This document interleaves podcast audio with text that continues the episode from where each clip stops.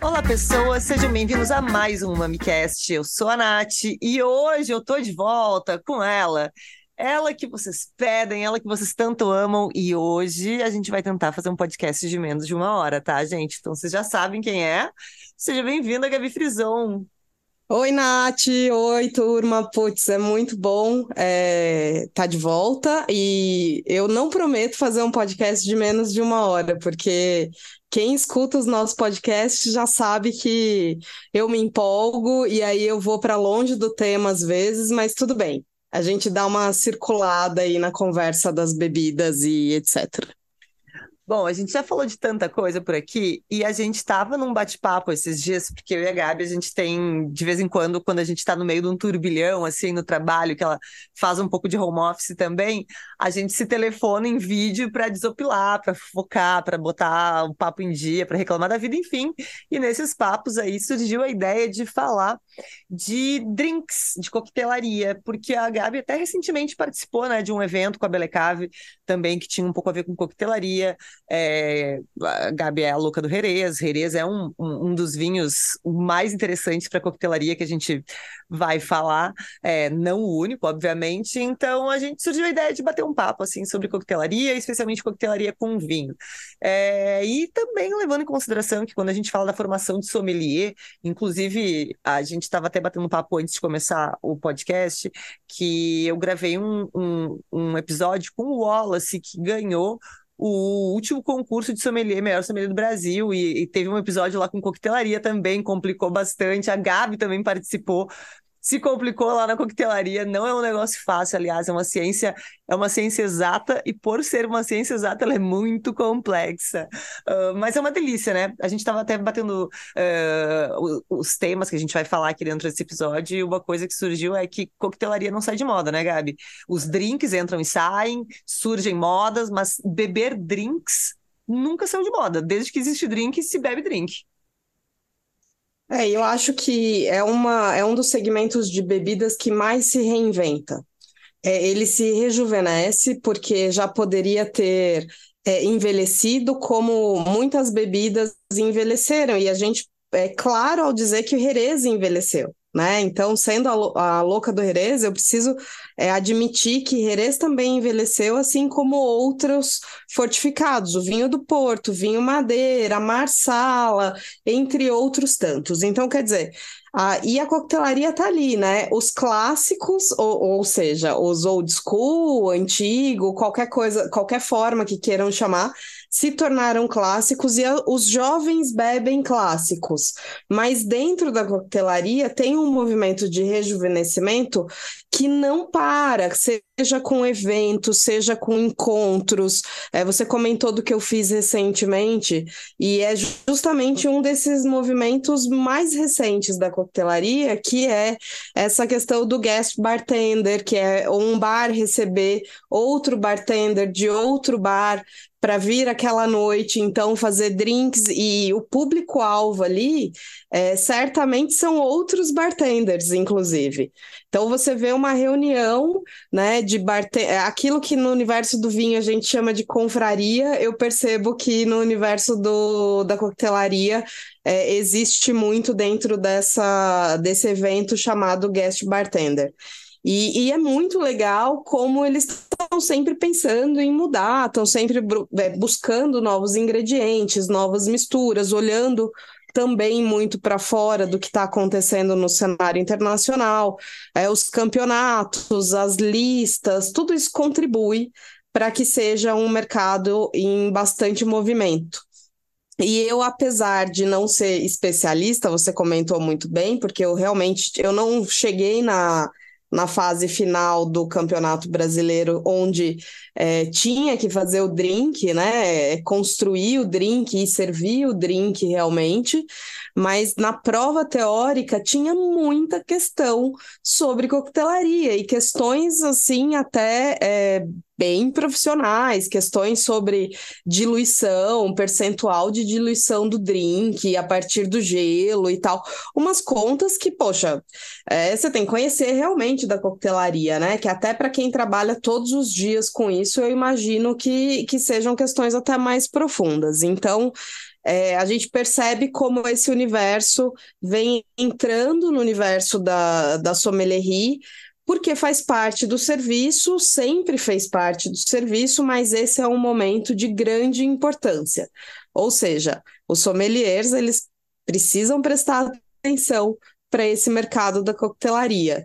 E, obviamente, quando a gente começa a pensar nessas pontes, né, do vinho, do coquetel, é, e aí a gente pode sair também da ideia de só misturar vinho com outras bebidas, é, colocando o coquetel também dentro do serviço gastronômico. É uma das minhas é, brigas até com, com bartenders com quem eu trabalhei é, no meu adoro, período de Eu serviço. adoro quando surge uma das minhas brigas, porque a Gabi sempre tem uma em qualquer setor, em qualquer assunto a, que a gente falar. A né? treteira. Eu, eu, sempre, eu sempre desgosto. Tá, eu acho que briga até no termo, num Não, termo um pouco entende, mais exagerado, é, é né? O teu ponto de vista oh, de como melhorar o setor. Isso, eu acho que a discussão sobre, vou mudar o termo então, para não ficar a Gabi treteira, tá sempre brigando com todo mundo. É, uma das minhas discussões é, no serviço era que os drinks fossem menos alcoólicos, que pesasse menos no álcool, porque dessa forma Primeiro, que a gente poderia tentar fazer harmonizações gastronômicas, realmente, a pessoa consegue comer e beber um drink, uma vez que ele é mais equilibrado no álcool. E segundo, que você vende mais. Né? Então, aqui para os nossos ouvintes profissionais da área, gosto de dar essas dicas para os profissionais, né? Eu acho que todas as regras de serviço, eu acho não, eu aprendi isso ao longo desses anos, que todas as regras de serviço, quando bem executadas, elas retornam não só em qualidade de serviço, mas elas retornam diretamente em receita. É, isso foi o que eu aprendi de cara dentro da hotelaria, que a gente não faz um serviço maravilhoso só porque a gente é incrível. A gente faz um serviço maravilhoso porque a gente quer receita, né? Porque ali é capitalismo no, no duro mesmo, então a gente precisa buscar receita. E quando você pensa em drinks que sejam mais equilibrados, com menos teor alcoólico, você vende mais. É, e, e, né, e o seu custo também, ao mesmo tempo, diminui, né? Baixa o teu custo, baixa o teu CMV e você vende mais porque a pessoa se sente confortável em beber mais. Para você ter ideia, é, é, aí onde a minha, a minha insistência na utilização de bebidas à base de vinho, como o caso de Jerez. Né? Porque você, apesar de ter um teor alcoólico mais elevado quando se trata de vinho, ele tem um teor alcoólico muito mais baixo se comparado a qualquer outro destilado. Então, a gente está falando da metade do teor alcoólico de qualquer outro destilado. Bom, isso para mim já é argumento mais do que suficiente para a gente começar a pensar sobre a utilização, começando pelos fortificados né? Seja fortificado seco, é, trazendo estrutura, trazendo sabor e aroma para os drinks, ou também os fortificados doces que vão substituir o açúcar.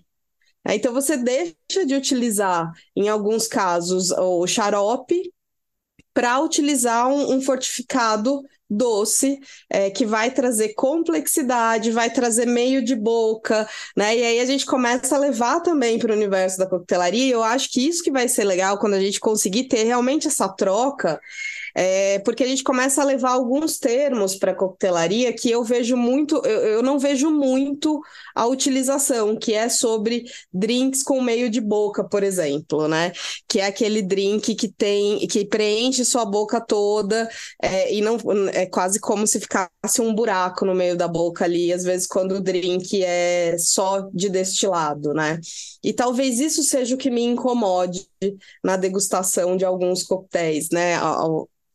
Falta que eu sinto, talvez até pela experiência com o vinho, né, de ter o meio de boca, que faz com que isso, de novo, seja gastronômico. Então, você está num bar, eu não tenho mais idade de sair só para beber, né? Então, vamos começar por aí também. Eu falo que para mim, eu falei isso hoje. É, festa para mim tem que ter mesa, cadeira, comida, começar às sete e terminar no máximo 23, né? Porque é, é, é, é isso que eu dou conta de fazer. Então tem que ter comida. É, e comida eleva o ticket médio também. Então, os bons bares hoje também têm uma boa carta de petiscos. No final das contas, eles também estão sendo julgados aí pelos guias por conta da comida.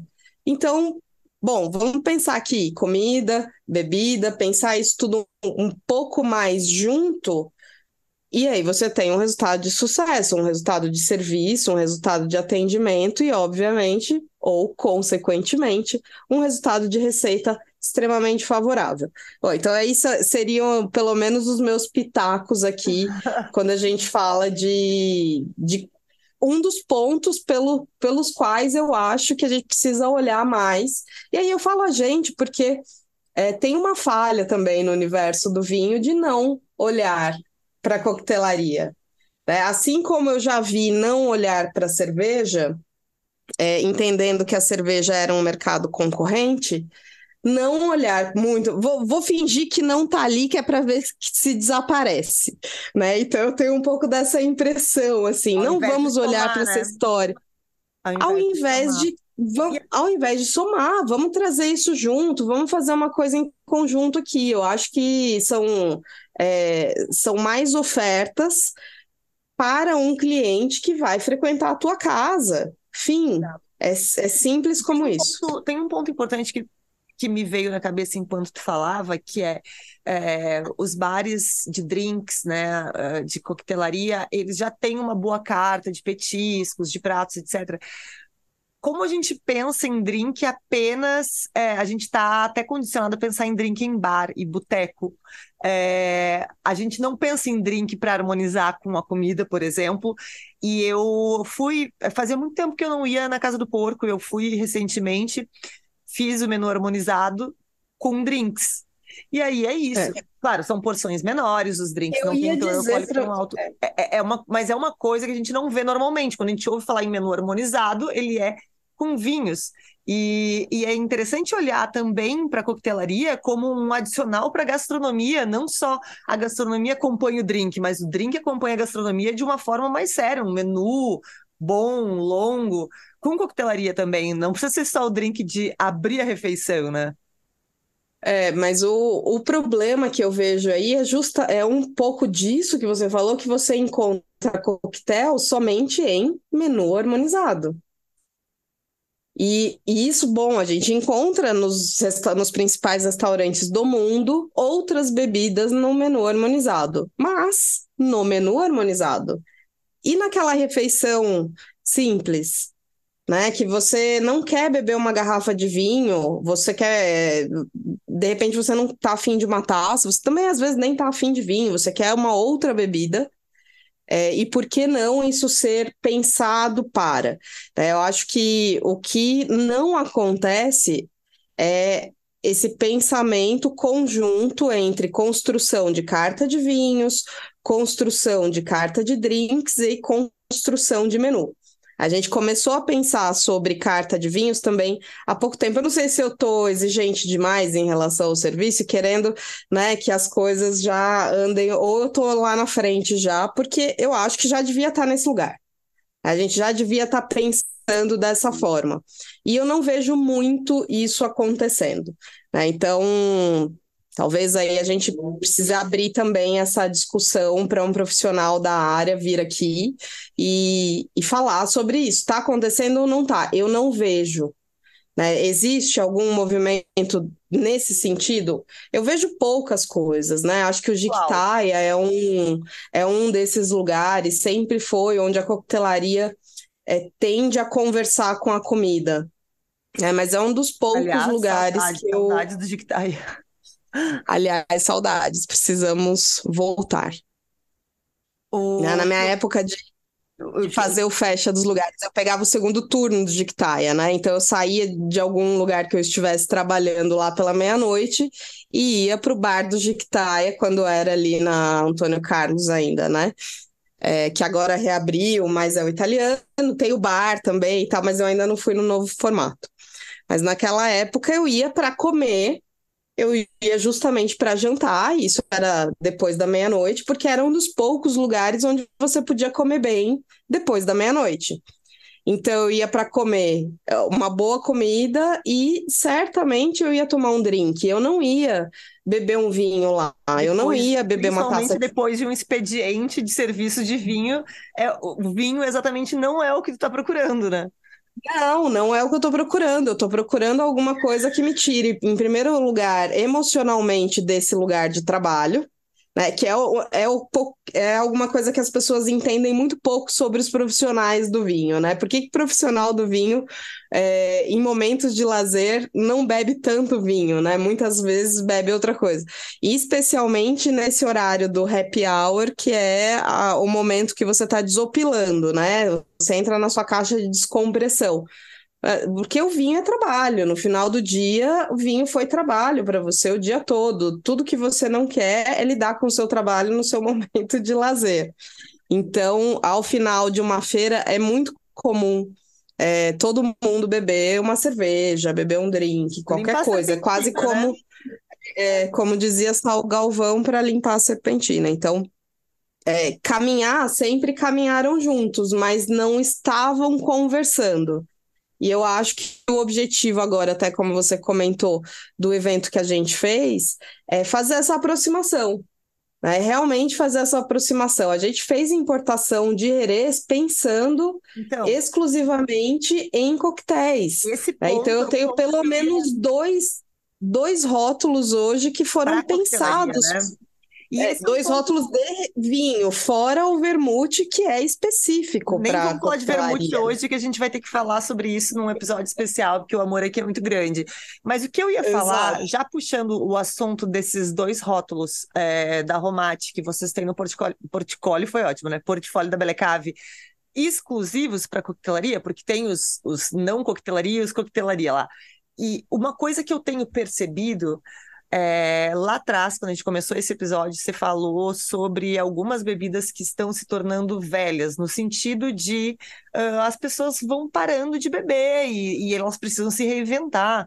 É, como o vinho do Porto, como o próprio Jerez. A gente falou de dois fortificados aqui que, que são clássicos, maravilhosos, mas que sim, são poucas pessoas que bebem com frequência e que tem em casa. A gente é super maluca, a gente sempre tem essas coisas em casa, mas a gente sabe que as pessoas acabam bebendo isso em ocasiões especiais, não tem isso no dia a dia em casa. É, e, é, e, é, engraçado perceber que são justamente os dois, é, as duas bebidas que a gente vê se reinventando jogando para a coquetelaria, buscando esse approach com a coquetelaria. O vinho do Porto, é, quando lançou lá uns anos atrás o, o, Pink Port, né, o Porto Rosé, ele foi lançado pensado na coquetelaria, na no Portônica de vinho rosé é, da da foi lançado lá pela Croft, né, no Portônica de vinho de, de vinho rosé, eles lançaram agora também Portônica pronto em lata, pensando no público mais jovem, pensando em si reinventar, já que a bebida em si, o vinho do Porto em si, aquela coisa que todo mundo tinha, ah, um jantar elegante no fim do jantar, você servir um portinho e as pessoas já não fazem mais, é, a gente vê o surgimento desses produtos, a gente conseguiu ver isso na Sanches Romate também, né? Uh, primeiro vocês chegaram com o oloroso para coquetelaria, qual foi o que chegou agora? O cream também, né, para coquetelaria? Cream. Exatamente, o cream agora é voltado também para elaboração de drinks, o que nada impede, obviamente, de outras formas de consumo, mas quando a gente trouxe, foi visando esse mercado, porque é, existe um interesse enorme é, da galera de coquetelaria, o que me deixa particularmente muito feliz em conhecer mais Jerez. Ponto. Dito isso, é, eu, me, eu me coloco nesse lugar de então vamos falar de Jerez com a turma de bares. É, de restaurante a gente já vem falando, então agora vamos falar com a turma de bares, porque é uma turma que está usando outras bebidas e tem potencial para isso. É, existem campeonatos de, de coquetelaria de Jerez, né? A Gonçalves Bias, tio Pepe, hoje patrocina um dos grandes campeonatos de, de coquetelaria com o tio Pepe, claro, mas é, já, o que já é um estímulo para outras bodegas menores entrarem também no circuito. Então, quer dizer, existe esse movimento no mundo é, que a gente está vendo, eu estou tô vendo acontecer e eu vejo no Brasil pontualmente um ou outro, e aí a gente fala, vamos fazer. Vamos começar a fazer, vamos começar a investir nessa turma. E a gente fez esse guest bartender no, uh, no Terê, que é um bar novo no, em Santa Cecília, centro de São Paulo.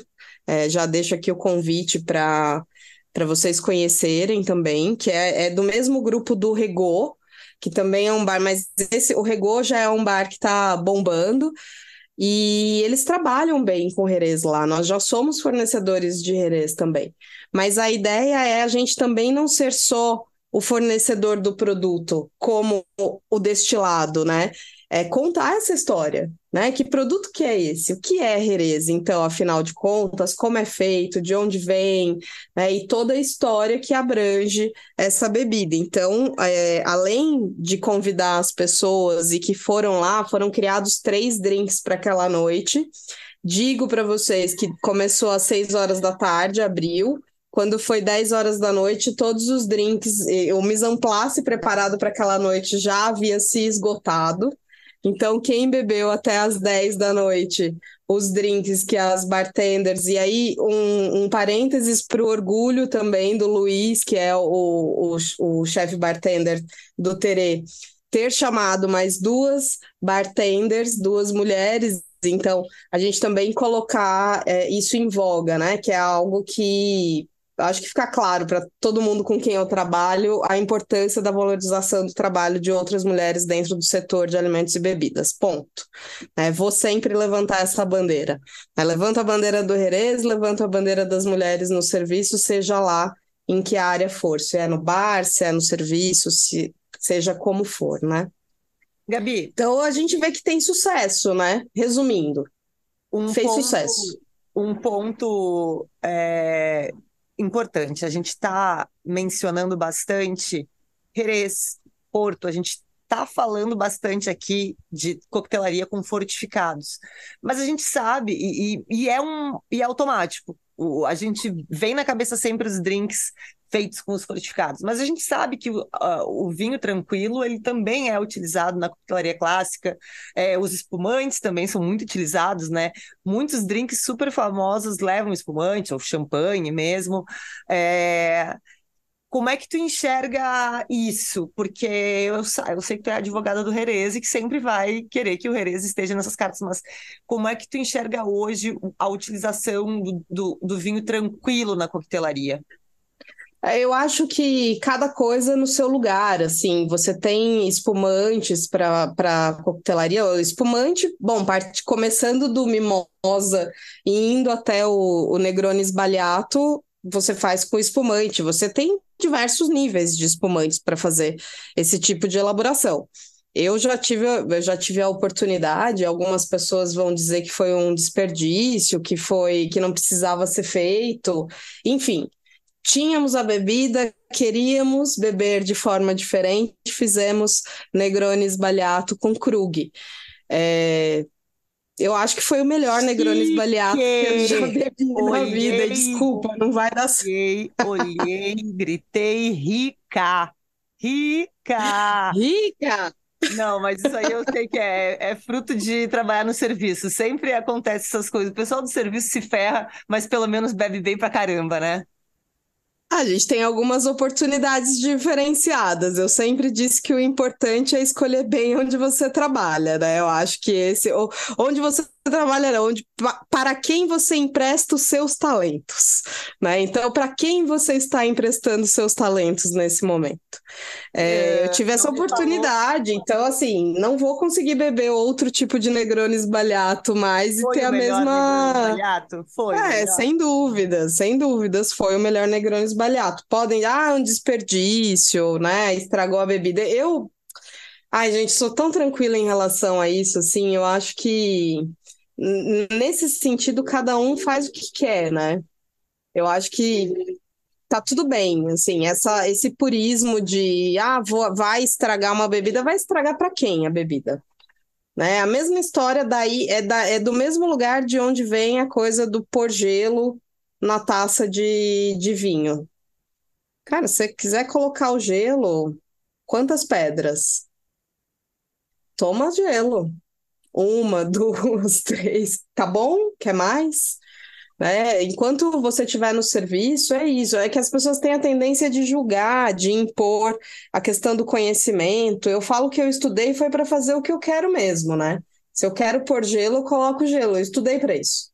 Inclusive. É, quem, eu acho que o, o meu problema é sobre a ignorância, né? Sobre as pessoas que não sabem que é, ouvir como deveria, como é o como correto, né? Ser. Ou entre parênteses o correto aqui, ou entre aspas esse, esse o correto. Gente, né? Eu... Porque aliás, sobre essa questão do gelo, uh, volta e meia as pessoas me perguntam se eu já coloquei gelo alguma vez no vinho. Gente, é o seguinte, a situação é a seguinte.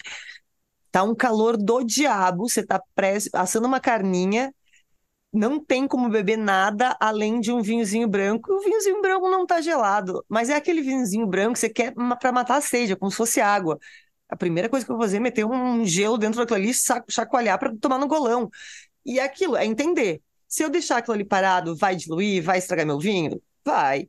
Se eu quiser, eu vou botar aquilo ali num ultra vinho mega complexo? Não, porque eu não sou doida, mas também se eu fosse rica ia fazer azar. É, depende do que digo, qual é o objetivo, né? é. né? Eu acho que tudo depende do lugar, assim, do, do, do, momento. E sem julgamento, nesse sentido, eu, eu acho que é importante só saber o que é melhor para cada coisa. Exato. E depois disso você toma a sua decisão baseado em conhecimento. É, o meu problema é, é quando as pessoas tomam decisões baseadas na ignorância porque não sabem, porque não conhecem, mas uma vez que você conhece, a decisão é sua, você é responsável por ela, né? é responsável pelo, pelo que vai acontecer na sequência. E tá tudo bem, você sabendo, tá tudo certo. Então, eu acho que esse é, é o meu lugar sobre isso. E dito isso, você usa como base para fazer o drink o tipo de vinho que você quiser. Lembrando que quanto melhor o vinho, eu acho que, claro, existe aí o limite do, do quanto você desperdiça também, o quanto que vale a pena, né? Sem dúvidas, nesse esse caso da, da Krug Sbagliato, é, mudamos né, o nome do drink para Krug Sbagliato e não Negroni Sbagliato, porque Krug era mais forte do que tinha maior peso. Mas nesse caso da Krug, é, a gente sabia que a gente estava perdendo muito da complexidade da Krug, é, mas ali não era o caso de que ninguém tinha degustado Krug na vida, não era a primeira vez de ninguém com Krug, né? Por, mas era a primeira é... vez de Negroni Sbagliato com Krug. Exato, então era uma experiência, inclusive, eu acho válida dentro daquele momento. É, a gente pode dizer que foi um momento de ostentação também, porque tinha é, Krug para fazer isso e a gente estava afim de fazer e foi de comum acordo, vamos fazer, vamos fazer. E fizemos. Então, mas que perdeu a complexidade da Krug? Lógico que perdeu. É, é diferente a degustação, mas não tenho dúvida. Se fosse a primeira vez de todo mundo degustando Krug, eu ia falar, pelo amor de Deus, não vamos fazer isso, porque a gente precisa entender o que é esse champanhe antes de diluir ele com outra, outras bebidas. É, mas não era o caso. Então, eu acho que chega um momento nessa coisa do quanto melhor o vinho, melhor vai ser o seu drink, né? Porque acaba sendo um pouco dessa referência. Eu acho que chega um momento que não, que você perde esse ganho de qualidade do seu drink, com certeza, porque aí você está falando de outras bases que também precisariam acompanhar o mesmo nível de qualidade, né? E às vezes não é o que acontece. Então, se você pega 100% da matéria-prima do drink de é, qualidade excepcional, você vai ter um ganho de qualidade, mas ainda assim é, isso tem um teto.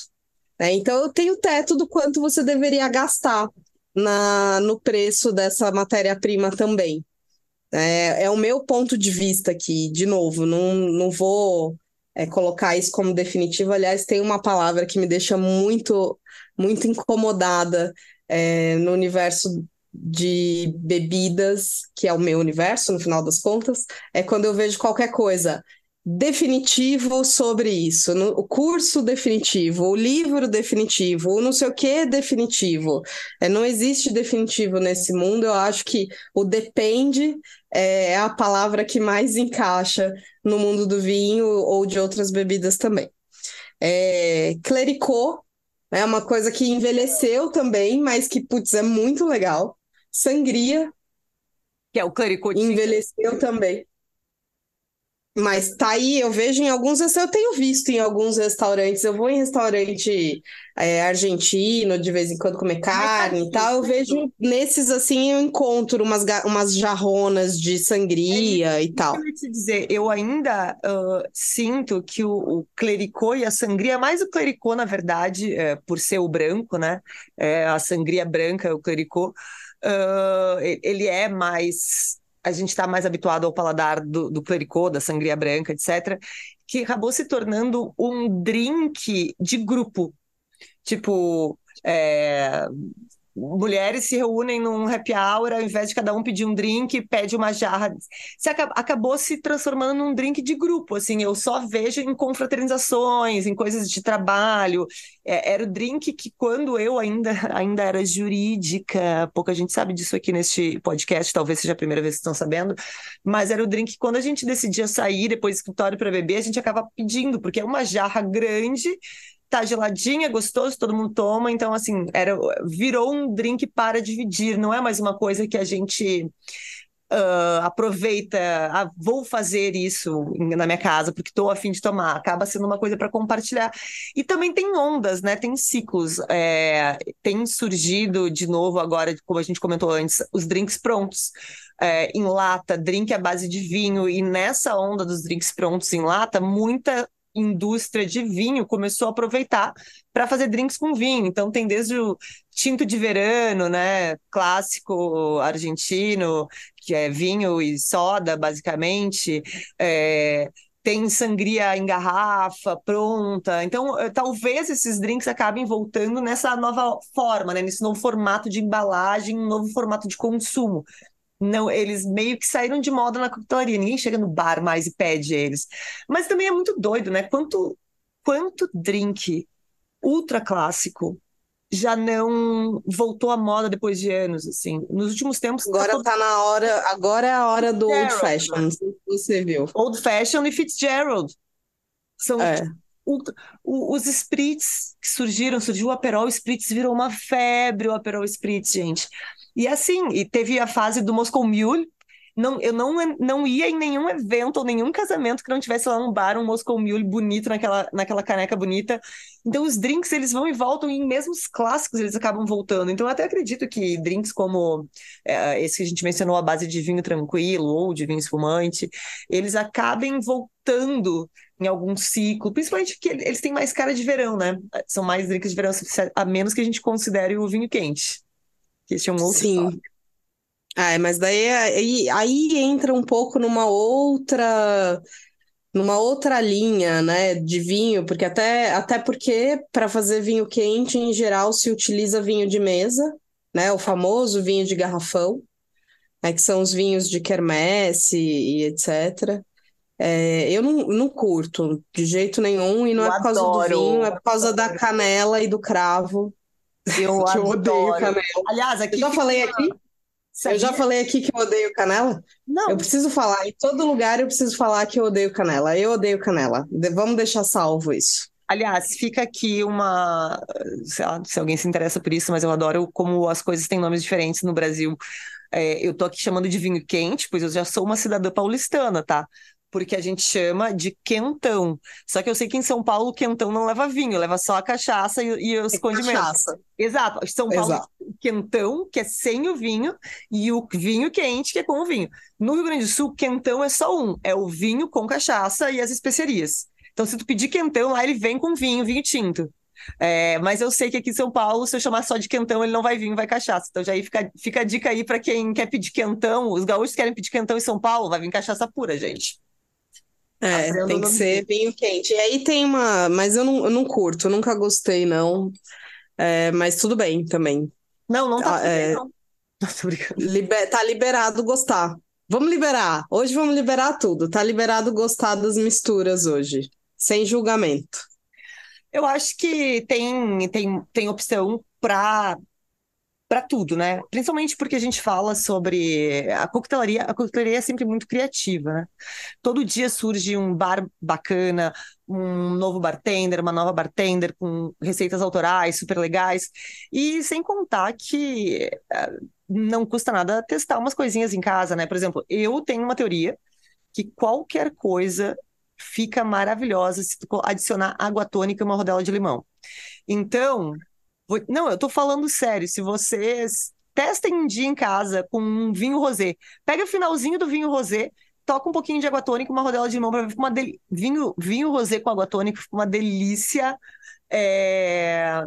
que mais? O Thiago, esses dias, por exemplo, pegou um restinho de herês oloroso que tinha aqui em casa, da noite que a gente fez, noite de herês aqui, tinha sobrado, e ele colocou gelo e um golinho de, de Coca-Cola. Cara, quando ele me deu para provar, eu pensei, que bizarro, o Thiago acabou de estragar o negócio, ficou horroroso. Eu juro, ficou bom. Ficou bom mesmo. Quase um Cuba Libre. É, só que de Jerez. Tá legal? Só que de Jerez. Eu achei... É isso. É isso. Então, é, Não, mas eu acho que é sobre essas tentativas. E uma coisa que se que eu acho que as pessoas precisam começar a experimentar e utilizar mais também são os chás e as infusões nessas preparações né, de drinks, porque e, e aqui até para deixar a minha amiga Carla, a maior especialista de chás é, do Brasil, Carla Saueresig, é, a tea blender mais incrível que eu já conheci, é, ela vai ficar orgulhosa disso. Porque a gente faz muita brincadeira de fazer drinks, né? Colocando, trazendo chá, é, que também tem essa dificuldade de trazer para outros momentos, né? Então, mostrar a versatilidade dessa outra bebida. E aí, a coquetelaria é, é um lugar onde pode ser abraçado tudo isso, né? E, e, onde se pode criar coisas incríveis. Então, eu estou sempre provando, é, claro que mais com Jerez, né? Eu acho que eu acabo fazendo bem mais com Jerez do que com outras bebidas, até porque é onde eu, eu tenho colocado um pouco mais de energia para entender e estudar, mas como você falou, né, tem que experimentar. É, e é justíssimo provar com outras bebidas. E aqui quero deixar a sugestão de provarem também com chás e infusões, porque são resultados incríveis e super delicados, complexos. É, muito, muito bom. Confesso, confesso que tenho uma curiosidade bem grande de, de me aprofundar um pouquinho mais, não, não, não no sentido de ser uma especialista, mas de conhecer um pouquinho mais do mercado de chás, porque chá é uma coisa deliciosa, só que é uma coisa que eu confesso que eu tenho na minha casa sempre a caixinha básica que tiver, o chá de saquinho pronto. E é óbvio que quanto uh, mais. Assim como o café moído na hora, as, as, as coisas feitas na hora, o vegetal cortado na hora, ele é sempre mais aromático, mais gostoso. E eu. É, não, e bem selecionado, né? Não Exato. necessariamente fresco, né? A gente não precisa estar tá falando de erva fresca, não, mas não, quando não, a gente fala de chás é, bem selecionados, né? E entender e, e compreender, já deixo aqui minha dica para você, então, Natália, de convidar a Carla para um podcast para vocês falarem de chás. Sem dúvida vai ser, não tenho a menor dúvida de que vai ser incrível também o um bate-papo. Ela é uma querida e conhece muito, muito, muito, muito de chá.